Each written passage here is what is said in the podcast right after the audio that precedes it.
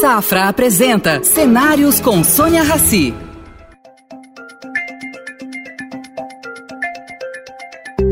Bom dia, Pietro. Bem-vindo ao programa Cenários, uma parceria do Safra com o Estadão. Vocês estão numa fase é, de suspense, né? É a disputa pelo 5G no Brasil, que tanto já deu a falar. Eu queria primeiro que você explicasse a importância do 5G, para as pessoas entenderem. Obrigado, Sônia, e obrigado para o convite nessa esplêndida transmissão. Acho que a pergunta é a pergunta mais interessante, porque nesses dias ouvimos falar muito desse 5G. Então, eh, temos a oportunidade de explicar melhor para todos o que é o 5G, provavelmente explicando a diferença com outra revolução que já tínhamos quando passamos da o 3G para o 4G, que não foi 10 anos atrás. Lembramos que a rete 4G foi começada a ser construída no 2015. Então, 16, 17, 18, todo mundo começou a entender a diferença entre o 3G e o 4G. Quais são as principais diferenças entre o 4G e o 5G? Uh, acho que fui o ministro Faria a tentar de explicar tudo simplificando o conceito, falando que o 4G era uma solução para as pessoas e o 5G é uma solução para as empresas. E depois, nós, vamos falar assim, executivo que queremos mostrar que sabemos inglês, falamos que o 4G tem um modelo B2C, business to consumer, in quanto o 5G è un modello B2B to C, business to business to consumer.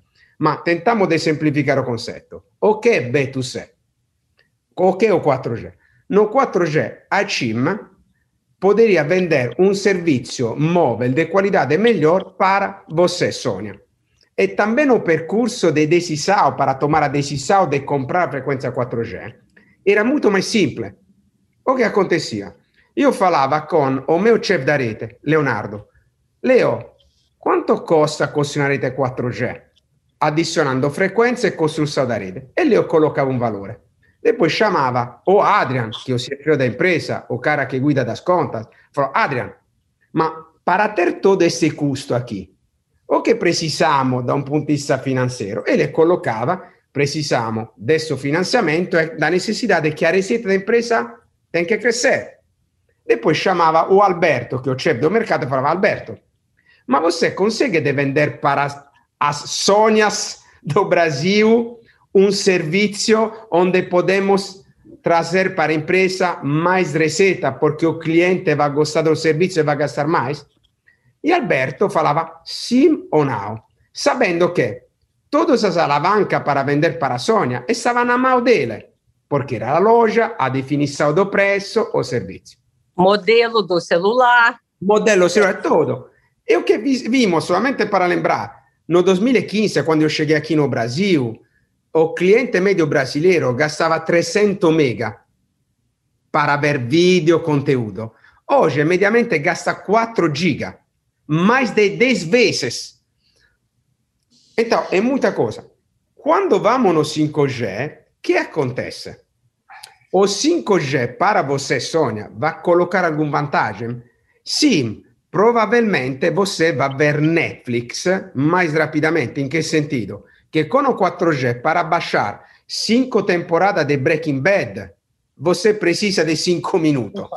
Com o 4G, eh, com o 5G precisa de 5 minutos. Com o 4G precisa de 7, 8 minutos.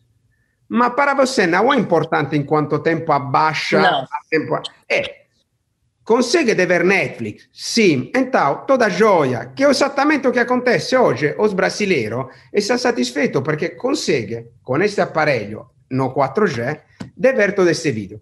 O 5G vai, tra vai trazer alguma funcionalidade muito mais importante para a indústria, as empresas. E aqui vira um outro exemplo. Um dos exemplos mais usados do futuro do 5G é o carro conectado. Ma no caso do carro conectado, io non posso, io posso rifazer o mesmo percorso che ho fiz para o 4G. Chamo o Leo, o chef da rete. Leo, quanto custa o 5G? E le coloco il numero. Chamo o Adrian, e Adrian fala, precisamos dessa receita.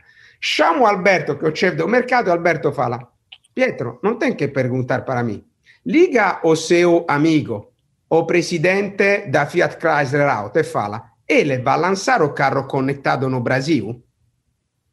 Quê? Porque essa tecnologia vai habilitar nova tecnologia que é o carro conectado. O meu o Alberto mi fala Pietro, liga o presidente da Einstein e pergunta, ele vai lançar um serviço de telemedicina ou de, a possibilidade de fazer cirurgia à distância? Liga para o prefeito de Rio para saber se ele está interessado a colocar drone no Rio com câmera Ultra HD para verificar a segurança? Então, temos um nível de incerteza maior aqui sobre o 5G. Mas. Pietro, se você me permite resumir, é mais ou menos isso. Você não consegue definir a demanda no 5G.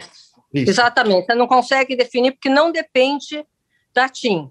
Né? Depende. Não depende, não, com, não depende completamente da TIM. Então, são níveis de incerteza. E a importância do 5G para o país.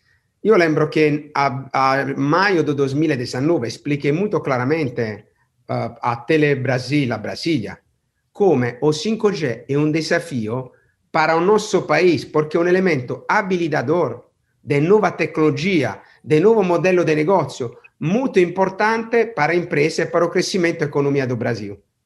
E temos que encontrar um equilíbrio, porque nós somos empresa aberta, privada, que tem que ter um retorno no investimento, ma se na possibilidade de construir esta infraestrutura, o Brasil não vai ter este elemento de acelerador para o crescimento economia. Por essa razão, falamos com o governo, o ministro, com Anatel, da importância de um leilão não arrecadatório. Mas isso foi consenso no setor, né? Sim, foi consenso isso no foi setor. Foi um consenso no setor. Vocês todos uh, uh, concordaram que não deveria ser arrecadatório. Sim. Agora, qual foi o preço fixado? Ainda non fu definito perché eh, presi, o prezzo non fu comunicato da Anatel ed è oggetto del do TCU. Então, temos que aguardar, acho, 60, 90 dias para ter o preço. Mas algum conceito claro foi definido. O que entendo? Foi definido che não é arrecadatório. Então, o que se entende? No passato, no caso 4G, era arrecadatório. Noi tivemos que comprar a frequência então, estava um primeiro gasto para compra frequência e depois teríamos que construir a rede. Mas a história mostra também em muito outro país do mundo que se talvez você, com este modelo, talvez você coloque um preço muito alto da frequência e os operadores depois não têm dinheiro para construir a rede. E não é um sucesso. In questo caso, o que acontece? Vai ser definido um valore da frequência que você paga como? come compromesso di investimento. Se la frequenza va a avere un valore di SEN, colloco un numero indice, esso sente che essere pagato coprendo si dade a te 2029 e sta un planeggiamento già indicato che obbliga a te a giugno del 2022 già coprire tutte le capitali del nostro paese. A ah. te 2023 outro. Então, acho che un modello certo. E per spiegare ainda melhor, se mi permette, O 5G vai ser muito mais como o que fez Apple e Google quando construí o Store das Aplicações. Quando foi lançado o Store das Aplicações, 10 anos atrás, nunca poderia imaginar todo esse desenvolvimento de novas aplicações para qualquer área, da saúde, entretenimento, vídeo, ninguém poderia imaginar, mas foi colocada essa infraestrutura que é habilitadora. Agora o 5G vai ser a mesma coisa. Noi stiamo parlando del carro connettato, di telemedicina, di virtual reality, augmented reality, ma o che va a acontecer non sabemos ainda. Noi vamos a ter in 3-5 anni un mondo completamente differente.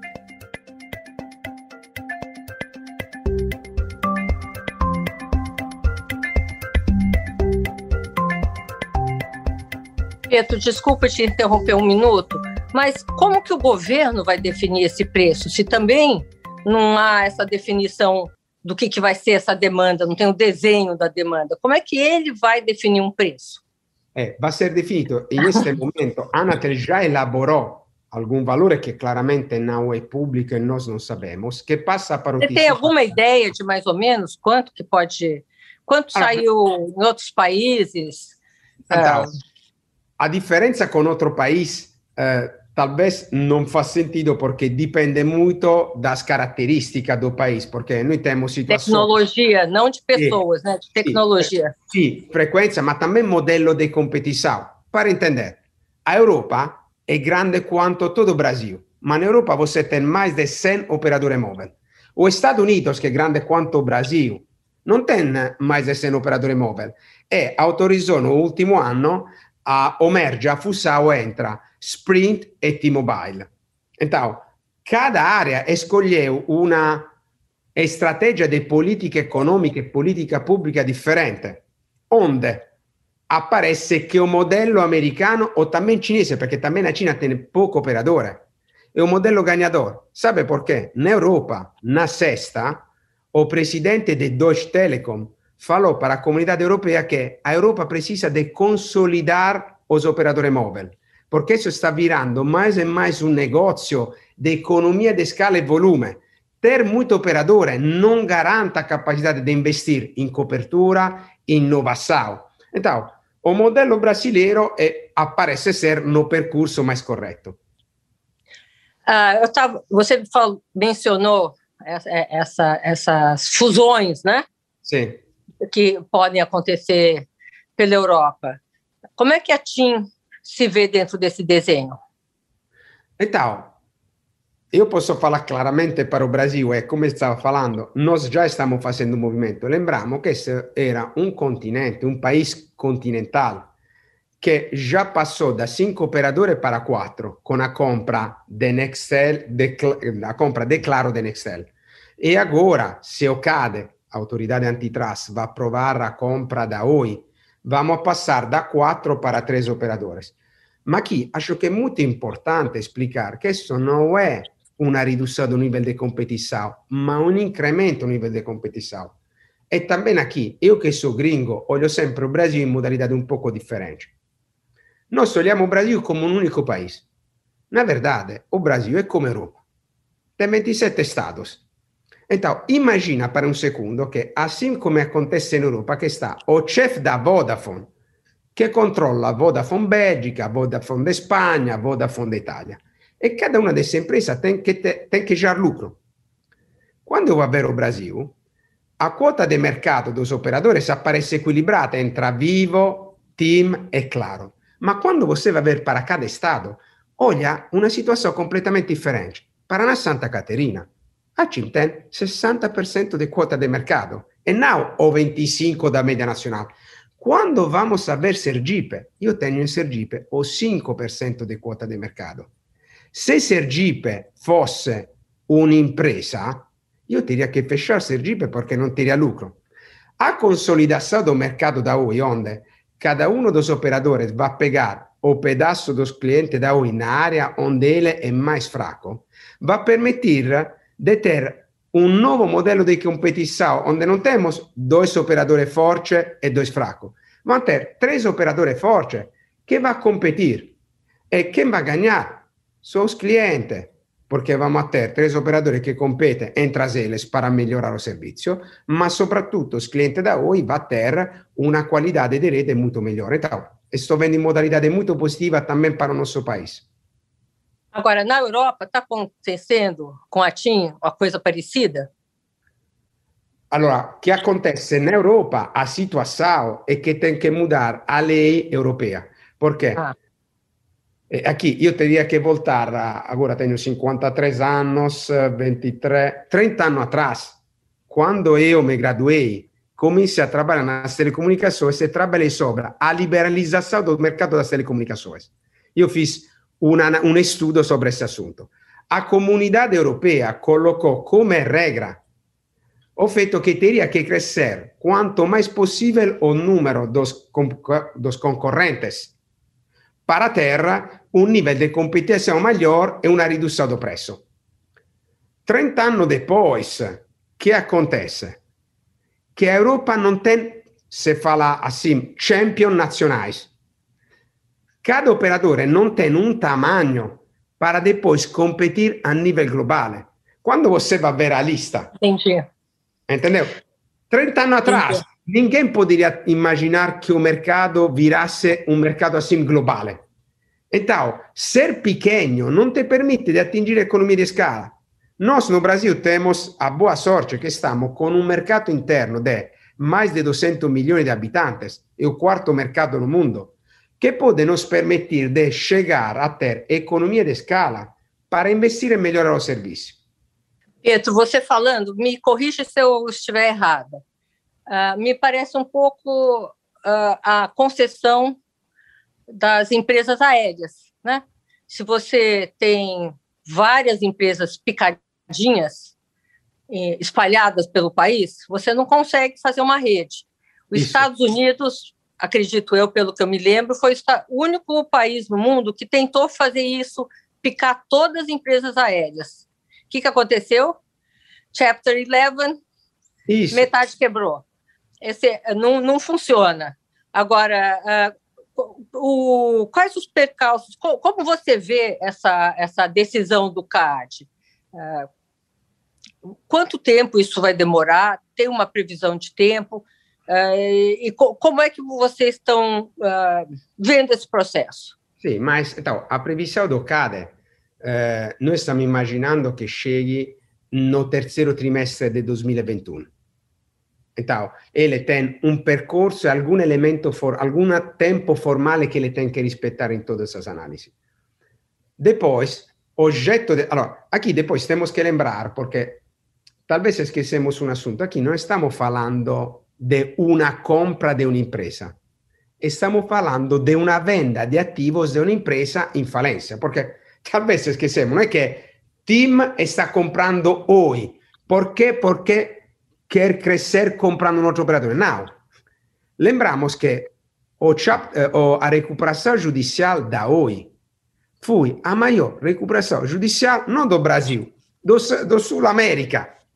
Uh, Pietro, nessa na trajetória da pandemia, nós vamos fazer daqui a pouco um ano de, de, de, de, reclusão entre aspas, você como é que funcionou o, a demanda da TIM no Brasil, primeiro? Então, se me permite, vou distinguir duas coisas, porque nós fazemos parte de um ecossistema que é feito da cliente e funcionário. Quando começamos a ter o primeiro problema da pandemia, a primeira coisa foi colocar em segurança o nosso funcionário deixar ele tranquilo que podia trabalhar em casa, deixar ele tranquilo que se a escola estava fechada poderia cuidar dos filhos dele trabalhando em casa. Que foi uma mudança cultural enorme. Nós fomos uma das primeiras empresas a colocar o 100% dos nossos funcionários em casa. E depois, em quanto tempo vocês fizeram isso? Em 24 em horas. E a coisa, é, isso que eu falo sempre, eu uso sempre essa palavra, a coragem digital. A tecnologia estava pronta, o que faltava? A coragem de tomar a decisão. Eu brinco com o meu time e falo, querido, se eu tivesse que ir atrás de você para colocar tudo em smart working, on off, em, em trabalho remoto, você me pedia um teste de seis meses, um outro teste de outros seis meses. Precisamos de dois anos. Mas aqui conseguimos demonstrar que a tecnologia é mais à frente do, da coragem das pessoas. Porque se eu fiz assim e o dia depois tudo funcionava, não é que alguém na noite inventou uma nova tecnologia. Usamos a tecnologia que já existia. Isso é e, e, a, e a demanda? Como é, como é que ficou? O que aconteceu? Nós descobrimos um forte crescimento do volume do consumo de dados eh, dos clientes. E sabe a coisa mais uh, esquisita, que, mm, particular que descobrimos? que o cliente começou a pagar mais rápido que no passado. O que entendo dizer? No passado, quando chegava a fatura, o boleto das telecomunicações, você estava com uma lista de outro que tem, teria que ser pagado. E as telecomunicações lá embaixo. As pessoas entenderam que você não pode ficar sem conexão. Na pandemia, sem conexão é não pode fazer nada, não pode ver filme, não pode fazer videochamada, não pode trabalhar, não pode estudar, não pode fazer nada. E que, que aconteceu? Subimos de nível, no marketing se fala, subimos de nível na pirâmide da necessidade de Maslow. O que isso significa? Que a nossa fatura chegou no primeiro lugar a ser paga, comparado com as outras. Por o resto. Porque as telecomunicações viraram um serviço essencial.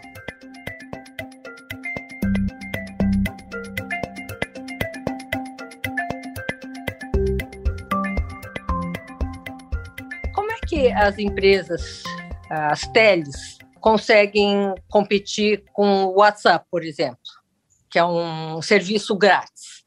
Acredito que as pessoas estão usando muito menos a linha celular. Aliás, a linha fixa eu acho que acabou, né? Sim. Então, que acontece? No passado, eu usava esta palavra, competition. Cooperation e competition. É verdade. No velho modelo de negócio das telecomunicações, das teles do 2015, do 2016, WhatsApp foi um killer sobre o? SMS. Agora, você com certeza se lembra, quando eu falo com minha filha de SMS, MMS, você se lembra também o MMS. Minha filha não sabe o que. O que aconteceu? Você progressivamente parou. Migrou. Migrou da uso do SMS ou da ligações para envio de mensagem e ligações via WhatsApp. Mas, ao mesmo tempo, os operadores que fizeram? Começaram a colocar pacote de serviço de telecomunicação com dados, porque WhatsApp precisa de dados para enviar mensagem ou para fazer. Então, isso nos permitiu de migrar da um modelo que era voz e SMS a um modelo que é consumo de dados. Isso permitiu o crescimento. Então, per assurdo, é verdade que o WhatsApp acabou com o velho modelo das telecomunicações, mas ajudou o crescimento do novo modelo das telecomunicações, que é o modelo do consumo dos dados. Como você vê daqui para frente? Que que vai, que, que, qual será o novo WhatsApp, por exemplo, usando tecnologia 5G? Você tem, tem alguma visão sobre isso? Novo sistema de comunicação que, enfim, o 5G permite uh, essa diferença mínima de segundos nas comunicações, né? Então, como eu falava, o 5G vai permitir, por exemplo, de começar a ter comunicações em augmented reality. Então, acho fu, nos Estados Unidos foi colocado um, em alguma loja, não me lembro de qual operador, você entra e com o celular com o 5G, você consegue ver algumas pessoas que aparecem fisicamente na loja, mas na verdade ela não está, porque é uma realidade aumentada. Essa pode ser alguma das aplicações que estamos começando a ver, mas aqui com o 5G o limite é somente a imaginação. Temos que colocar rapidamente esta rede para permitir o desenvolvimento dessas aplicações. O carro conectado é um exemplo o che sta acontecendo? Você imagina no settore do mining ou no settore do agronegócio, você pode começar a ter no, uh, track que te, vai ser dirigido Estatística. Estatística. Sì. Questo già, Isso já está acontecendo. Já aconte... Oh, outra coisa. Em um país como o Brasil, você pode fazer cirurgia à distância. É, isso daí a gente tem ouvido muito, né? É, é, essa, é, a precisão que o 5G dará à telemedicina, né? A possibilidade de. Depende, explichiamo também essa palavra técnica, latência, porque muitas vezes falamos, também quando tivemos alguma conversa com outro operador sobre qual era a tecnologia melhor, nós sempre falamos de 5G do marketing e 5G de verdade. O 5G de verdade é o 5G que vai alavancar uma latência muito baixa. O que é a latência? É quando você envia o comando, o tempo para receber o comando. E o exemplo melhor foi um exemplo que foi feito da Globo in un, in un fantastico. Quanto melhor a latência, imagine um carro que se dirige sozinho, que tem sensor e tem que entender se tem que parar ou não. Exatamente. Você... Então, um segundo.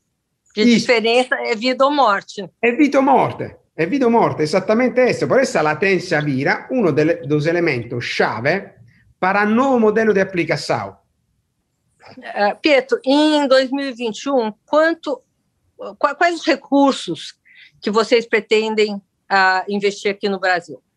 Então, como foi comunicado no nosso plano financeiro, noi stiamo immaginando entre 21 e 23 di gastare mais de 13 bilioni di reais come investimento.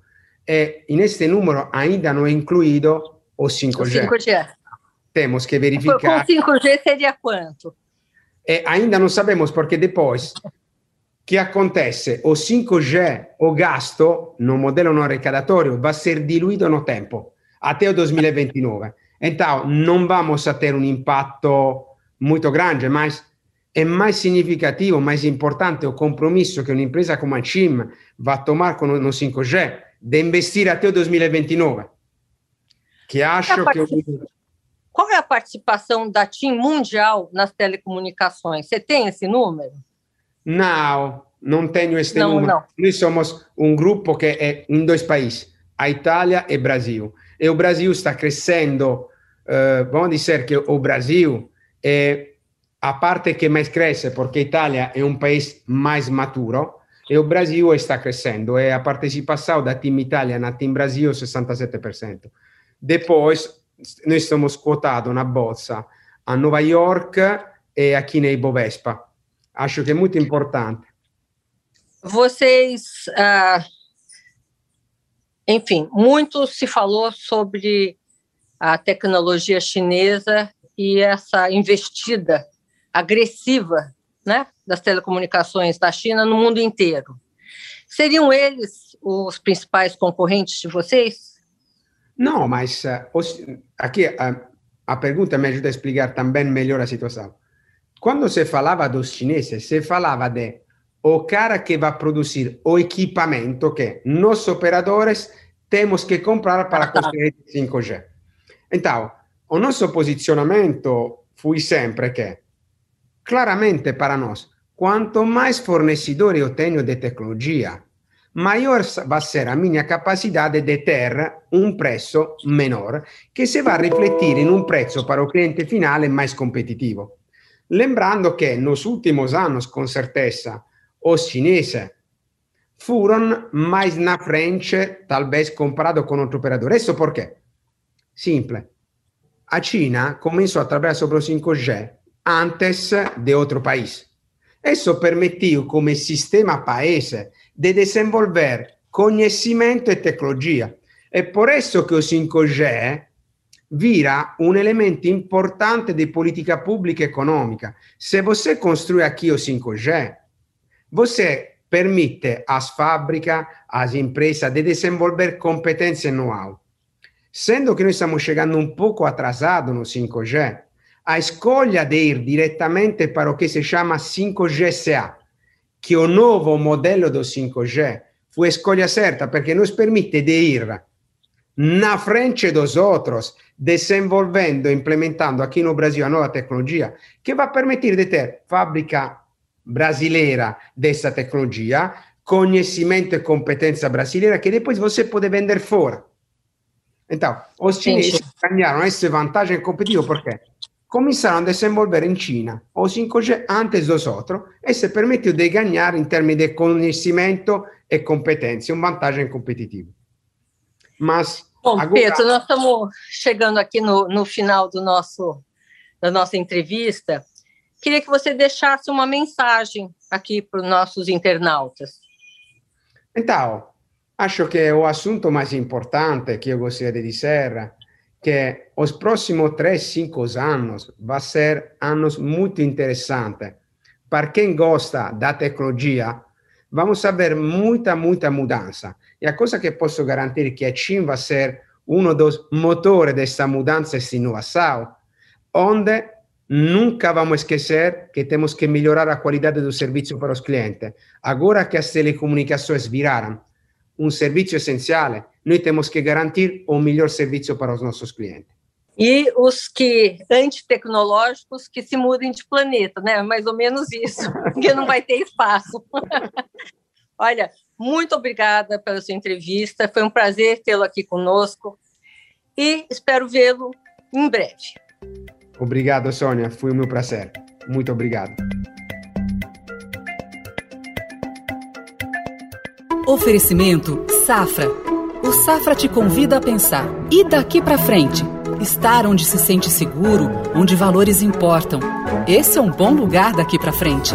Daqui para frente, repense seus investimentos e conte com os especialistas do Safra. Abra sua conta e invista Safra. Saiba mais em safra.com.br.